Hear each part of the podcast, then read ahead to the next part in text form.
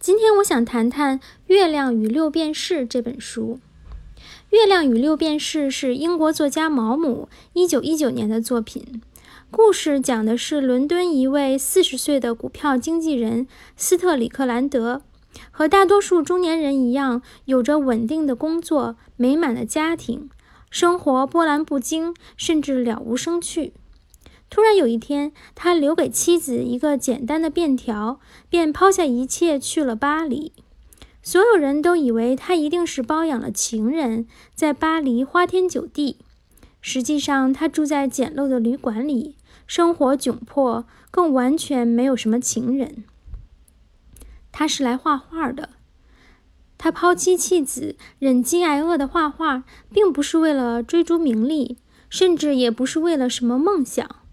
是他内心强大的表现欲驱动着他，必须画画，必须全身心的画画，就像溺水的人必须挣扎一样。斯特里克兰德有一位来自荷兰的画家朋友施特略夫，非常欣赏乃至敬仰斯特里克兰德，认为他是不世出的天才。在斯特里克兰德病重的时候，不顾妻子的反对，把他接到家里来照顾。而得到的报答却是妻子布兰奇爱上了斯特里克兰德，决定随他而去。一心作画的斯特里克兰德完全没法给任何人爱情，布兰奇只是他作画的模特和发泄肉欲的工具。痛苦不堪的布兰奇最终自杀，成了斯特里克兰德艺术之路上的又一个牺牲品。无人赏识的斯特里克兰德始终贫困潦倒，几经辗转来到了塔希提岛。他在那里更加专注地作画，终于在几年后死于麻风病。他在死之前依然把自己关在一个洞穴里创作壁画，并留下遗嘱要在死后烧掉他的杰作。去世后，他留下来的作品却受到了艺术界的大力追捧。过去鄙视过他的人，咒骂过他的人，包括他伦敦的妻子，都想方设法的和他扯上关系，以曾经认识过他为荣。小说创作的灵感来自画家高更的生活经历。高更也曾是一名股票经纪人，也曾抛妻弃子去追求艺术，也曾创作于塔希提岛。只不过，真实发生在高更身上的远没有小说这么有戏剧性。毛姆所塑造的斯特里克兰德，更像是把梵高的性格安在了高更的故事上。他想讲的是一个纯粹的天才是如何逃离功名利禄、逃离人际关系，而真正为艺术献身的。就像满地都是六便士，他却抬头看见了月亮。很多人读完这本书都忍不住谴责主人公斯特里克兰德自私、不负责任，又严重缺乏同理心。是的，他作为艺术家的这个身份，以及他在艺术上的成就，并不能抵消掉他败坏的人品。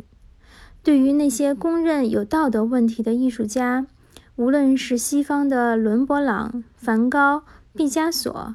还是东方的张大千、顾城，为什么我们在他们身上寻找道德优越感的同时，还会不由得肃然起敬呢？艺术家是一种很特殊的物种，他们经常有一些惊世骇俗的疯狂行为，不为人所理解。比如这本书的主人公斯特里特兰德。如果说普通人奋斗是为了改变命运，那么，斯特里特兰德奋斗似乎是为了追逐厄运。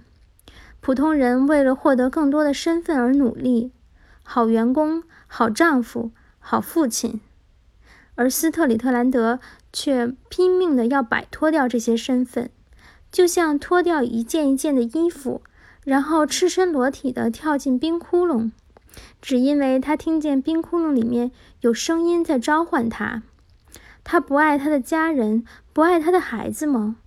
是的，不爱。他不需要爱情吗？是的，不需要，因为这些只会干扰他创作。别人觉得他一无所有，可手拿画笔的他觉得自己是个君王。其实普通人也未必没有听见过召唤，但是很少有人愿意放弃自己拥有的一切去飞蛾扑火。不是我们不喜欢月亮，只是六便士更容易捡起。这本书并不是让我们放下手中的苟且，去追求诗和远方。恰恰相反，它是把追求远方的过程中可能发生的最糟糕的情况摆在你的面前。拷问你是否真的有勇气面对众叛亲离，面对贫病交加，在疯狂和稳定中间，如果你的选择是稳定，就要接受同时带来的平庸。毕竟，你不可能同时拥有既精彩又安全的人生。